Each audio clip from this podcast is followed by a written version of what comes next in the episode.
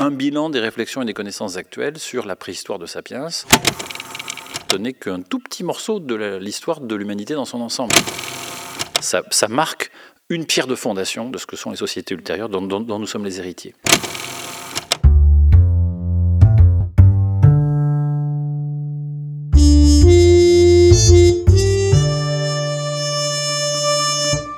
sociaux, le podcast. Bonjour François, tu es professeur de préhistoire à l'université Toulouse-Jean Jaurès, directeur de l'UFR d'histoire, art et archéologie et membre du laboratoire TRACE, travaux et recherches archéologiques sur les cultures, les espaces et les sociétés. Tes thèmes de recherche portent sur le paléolithique supérieur européen, le Middle et le Late Stone Age africain et sur l'histoire de la préhistoire.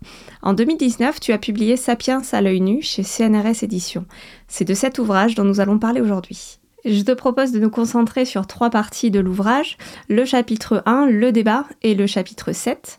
Donc dans cet ouvrage, tu te focalises, comme le titre l'indique, sur Sapiens. De nombreuses études sur le sujet ont déjà été publiées, c'est un sujet qui fascine, mais je voudrais savoir quelles étaient tes motivations à écrire sur ce thème et comment tu as décidé de l'aborder pour amener un souffle nouveau. Alors, souffle nouveau, je ne sais pas.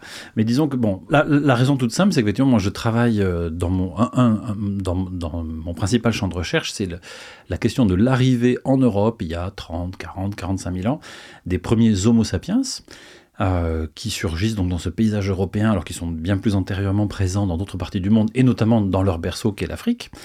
Et donc moi, mon, principal travail, c'est de, voir comment est-ce que ces sociétés d'Homo sapiens se sont développées en Europe lors d'une période qu'on appelle le politique supérieur le politique récent. Ça, c'est mon champ très sérieux, scientifique. Là, le but, c'est effectivement de euh, présenter un peu une synthèse des connaissances actuelles qu'on a justement sur ces sapiens dans le temps et dans l'espace. Donc certes, c'est un sujet qu'on retrouve un peu partout, il y a eu des ouvrages très célèbres publiés sur le sujet, je pense évidemment à l'ouvrage de Harari qui a eu un succès planétaire, etc. etc. Là, le but n'était pas de jouer, je dirais, sur ce type d'ouvrage-là, le but était d'essayer de manière, je l'espère, assez simple, d'apporter un bilan des réflexions et des connaissances actuelles sur la préhistoire de Sapiens à un grand public. Naturellement, Sapiens, en fait, euh, quand on dit qu'il est apparu il y a, mettons, les traits Sapiens ont pu commencer à se former il y a à peu près 250, 300 000 ans, ça paraît déjà extrêmement vieux, mais en réalité, ce n'est qu'un tout petit morceau de l'histoire de l'humanité dans son ensemble, puisque l'humanité, évidemment, elle, débute bien avant si on prend les Homo, au moins il y a 2 à 2,5 millions d'années. Si on prend les homininés en général, on remonte à 4, 5 millions d'années. Donc ce chapitre-là, en fait, c'est un chapitre introductif, d'une certaine façon, le chapitre 1.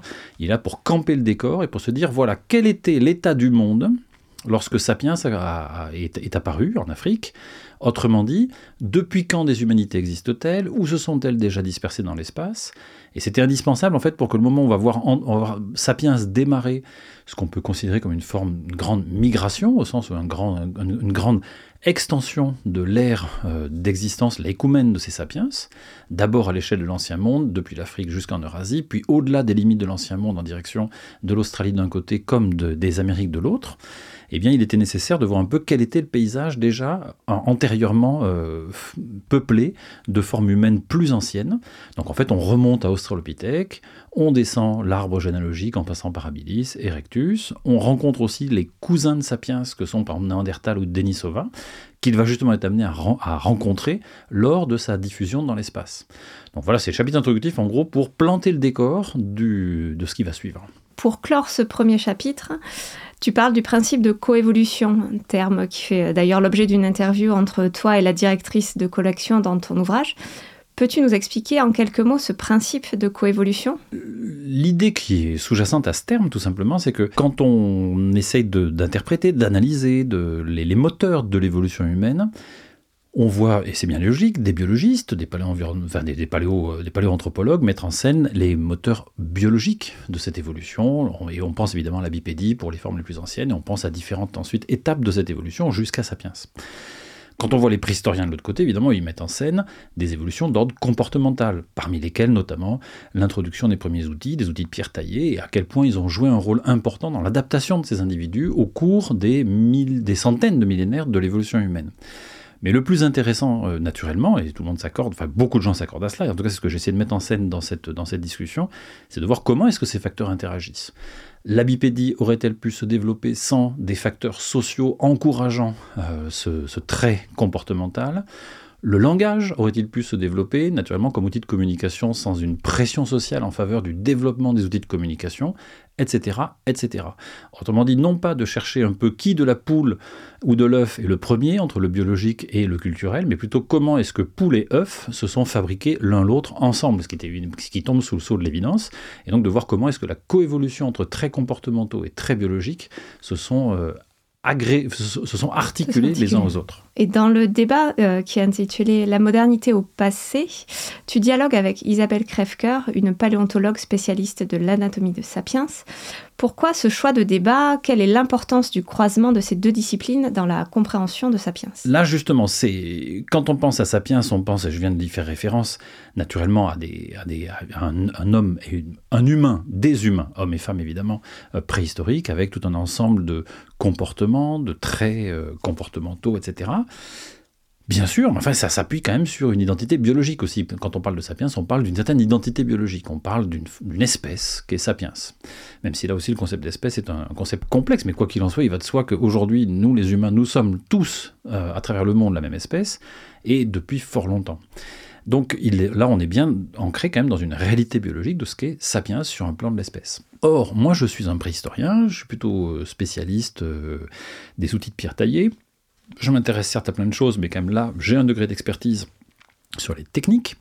En revanche, sur les aspects vraiment purement biologiques, être capable de décrire sur un crâne qui a 200 000 ans ou 250 000 ans en quoi ce caractère-là est déjà un caractère qui est sur euh, la voie de ce qu'on appelle la sapiencisation, par exemple les modifications au niveau de, de, la morphologie du crâne, au niveau de la structure osseuse en général, etc., etc. Ça me paraissait très important que dans un livre comme celui-ci interviennent des gens qui sont vraiment spécialistes de cela. Et j'ai eu le plaisir, donc Isabelle Krefker accepte de participer à ce débat. Isabelle, on avait pas mal travaillé ensemble en Afrique, parce qu'elle a notamment travaillé sur les, la préhistoire africaine et sur les sapiens africains, on dit le berceau euh, de l'apparition justement des sapiens. On avait travaillé ensemble dans le cadre d'un programme que je pilotais sur l'Afrique de l'Est, qui s'appelait Big Dry. On avait beaucoup travaillé ensemble, j'avais beaucoup d'estime, et j'ai toujours beaucoup d'estime, bien sûr pour elle, surtout si elle nous écoute. Euh, et donc j'ai eu le plaisir qu'elle accepte de, de, participer à cet entretien.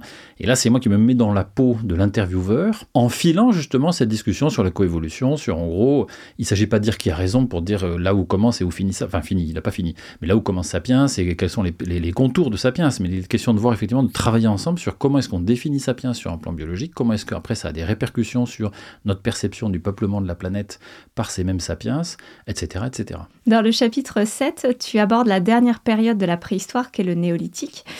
Qu'aimerais-tu dire sur cette période que tu qualifies d'antichambre de l'histoire? Là, je suis un petit peu en dehors de ma zone de confort parce que moi, je suis un paléolithicien. Je travaille surtout sur les chasseurs-cueilleurs. Je travaille effectivement sur les chasseurs-cueilleurs du paléolithique.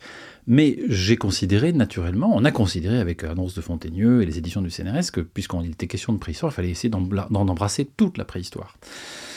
Donc il, fallait, bien aller jusqu'au néolithique. En plus, ça m'intéressait, même s'il encore, je, le dis, sous le contrôle et avec toute l'humilité nécessaire auprès de mes collègues néolithiciens. C'est pas, pas, pas seulement une précaution de langage, hein, c'est effectivement, voilà, j'ai tout à fait conscience que c'est pas le chapitre sur lequel j'étais le plus à l'aise à écrire. Mais je voulais effectivement présenter euh, aux, gens voilà, que le fait que pour le coup, le néolithique, là, la question se pose plus, ce ne sont que des sapiens. Ce n'est d'ailleurs que des sapiens depuis le politique supérieur. Donc là, on est vraiment rentré dans le monde de sapiens, mais dans un monde, ce monde néolithique, en fait, les idées que j'ai envie que les gens retiennent, c'est d'un côté que bien sûr c'est euh, une charnière déterminante dans l'histoire de l'humanité, puisque c'est le début des économies dites de production. Autant auparavant les paléolithiques sont des chasseurs-cueilleurs, prédateurs, autant là on passe à une économie de production basée sur l'agriculture et l'élevage, ou bien seulement l'élevage. Dans certains cas, des populations d'éleveurs nomades par exemple, mais en tout cas de production. Et naturellement, ça a transformé la planète dans tous les sens du terme. Ça l'a transformé sur le plan, bien sûr, des comportements humains, Pensons notamment, pour ceux qui sont agriculteurs en tout cas, au développement de la sédentarité, qui a entraîné la création, je de nouveaux, de, nouveaux bassins de peuplement, de, nouveaux, de création des terroirs, tout simplement, comme le disent souvent les néolithiciens, avec encore l'air d'ailleurs certainement une, un des facteurs d'augmentation de la démographie humaine.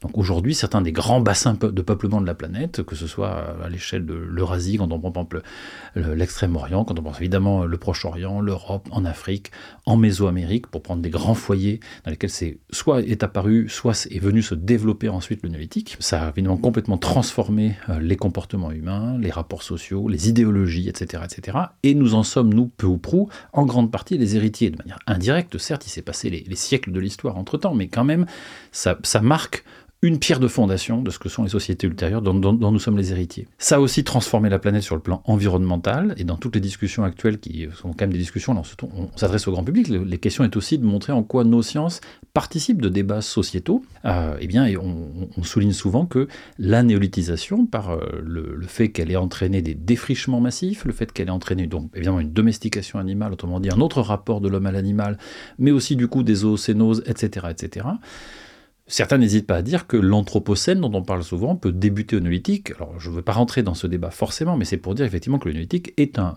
moment dans lequel l'homme a commencé à transformer significativement et de manière irréversible son environnement. Et puis l'autre aspect sur lequel je voulais insister aussi, c'est que nous, justement, par exemple en Europe, et c'est vrai que ce ne s'adresse pas forcément qu'à des Européens, certes, mais en tout cas, il est quand même écrit en français, et il, va toucher surtout un public européen, et surtout français d'ailleurs. Euh, pour nous, la préhistoire, c'est très vieux, c'est très loin, c'est recouvert justement par les siècles de l'histoire, c'est recouvert par toutes les évolutions qui se sont déroulées depuis les quelques millénaires qui, qui nous séparent de cette préhistoire néolithique considérant que le néolithique s'est arrêté il y a à peu près 5000 ans, quoi, grosso modo, entre 4 et 5000 ans, donc ça, fait déjà pas mal de temps écoulé. Mais tel n'en est pas dans d'autres parties du monde. Et là, je voulais aussi insister sur le fait que dans d'autres parties du monde, une préhistoire a pu exister en termes de type de société, de comportement, de mode de vie jusqu'à des dates beaucoup plus récentes et que si on regarde par exemple une carte du monde il y a, mettons, 3 ou 500 ans par exemple, eh bien une grande partie de la surface du globe est occupée par des populations qui somme toute sont de tradition préhistorique. Je ne dis pas que ce sont des populations préhistoriques, ou en tout cas, si je le dis, c'est pas du tout de manière péjorative, mais si on pense aux aborigènes d'Australie, si on pense aux, aux, Indiens nord-américains, si on pense à des populations qui en Afrique, si on pense à des peuples de nomades, certes éleveurs, mais nomades comme en Sibérie, etc., on pourrait multiplier les exemples. Si on pense aux Patagones d'Amérique australe, on a affaire à des populations qui sont de fait, dans une certaine mesure, de tradition préhistorique. Donc c'était aussi pour montrer que le néolithique est un moment charnière dans l'histoire de l'humanité, dont nous sommes aujourd'hui c'est vrai, l'humanité actuelle, à peu près tous, plus ou moins les tributaires, mais que somme toute, les tout derniers siècles ont été un facteur en fait où le néolithique a fini par gagner complètement sur la planète. Comment espères-tu que cet ouvrage a été reçu ou est-il encore reçu auprès de tes lectrices et de tes lecteurs? C'est difficile de savoir comment il est reçu. On écrit un ouvrage entre nous d'abord pour se faire plaisir. Voilà, moi j'aime bien écrire, donc ça me fait plaisir en écrivant, en espérant que ça puisse intéresser on verra bien. Voilà, je ne me pose pas trop la question. J'ai eu la chance qu'il soit euh, traduit euh, bah, voilà, dans différentes langues, en l'occurrence en chinois et en coréen, ce qui m'amuse pas mal, parce qu'évidemment, vous doutez que je n'ai pas été capable de relire les épreuves ni de l'un ni de l'autre. Je n'ai aucune idée de si aujourd'hui c'est un best-seller en Corée s'il va rivaliser sur la K-pop, par exemple, ou est-ce que peut-être ça, ça devient euh, des paroles de K-pop. J'en sais rien. Voilà, c'est des choses que j'ignore complètement. Mais j'espère en tout cas qu'il a retrouvé un public, allez, on va dire, en étant raisonnable, de quelques centaines de lecteurs qui auront pris un peu de plaisir à le lire. À ton avis, quel est l'avenir? De la recherche sur Sapiens et que reste-t-il encore à découvrir? Il reste beaucoup à découvrir encore, évidemment, sur euh, cette question de Sapiens. Actuellement, je pense qu'un aspect assez intéressant, assez passionnant, euh, c'est de, justement de décloisonner les frontières entre Sapiens et d'autres humanités contemporaines de Sapiens. Je pense à Néandertal, je pense à Denisova, d'autres encore qu'on n'a pas forcément découvert. De voir comment est-ce que ces humanités, dans les hybridations qui ont été les leurs il y a 50, 60, même euh, plus antérieurement encore, ont fabriqué le monde tel qu'il euh, s'est poursuivi. Je veux dire par là que je pense aujourd'hui, il est beaucoup moins intéressant de penser que Sapiens a gagné parce qu'il était en gros le plus fort et que c'est et nous héritons nous de cette justement des facultés d'un sapiens qui aurait été conquérant parce que plus fort. Il est plus intéressant d'aller regarder très très près euh, comment est-ce que les sociétés dans leur mélange, leur métissage, leurs, hybridations, leurs influences, etc., etc., se sont fabriquées, notamment pour si on prend le cas de l'Europe, dans cette charnière entre le politique moyen et le politique supérieur, autrement dit entre le, une Europe néandertalienne et une Europe de sapiens, mais en réalité la charnière entre les deux, elle nous raconte une trajectoire historique très complexe dans lesquelles les, tous ont été des acteurs de ces, de ces mutations. Donc ça, c'est un, un, c'était un champ de recherche relativement classique, hein, mais néanmoins dans lequel je pense qu'on a encore beaucoup à apprendre. En tout cas, c'est celui auquel moi je tâche de me dédier. Très bien, merci beaucoup François pour cet entretien. C'était Clémentine pour le podcast de Mondes Sociaux. Au revoir et à bientôt.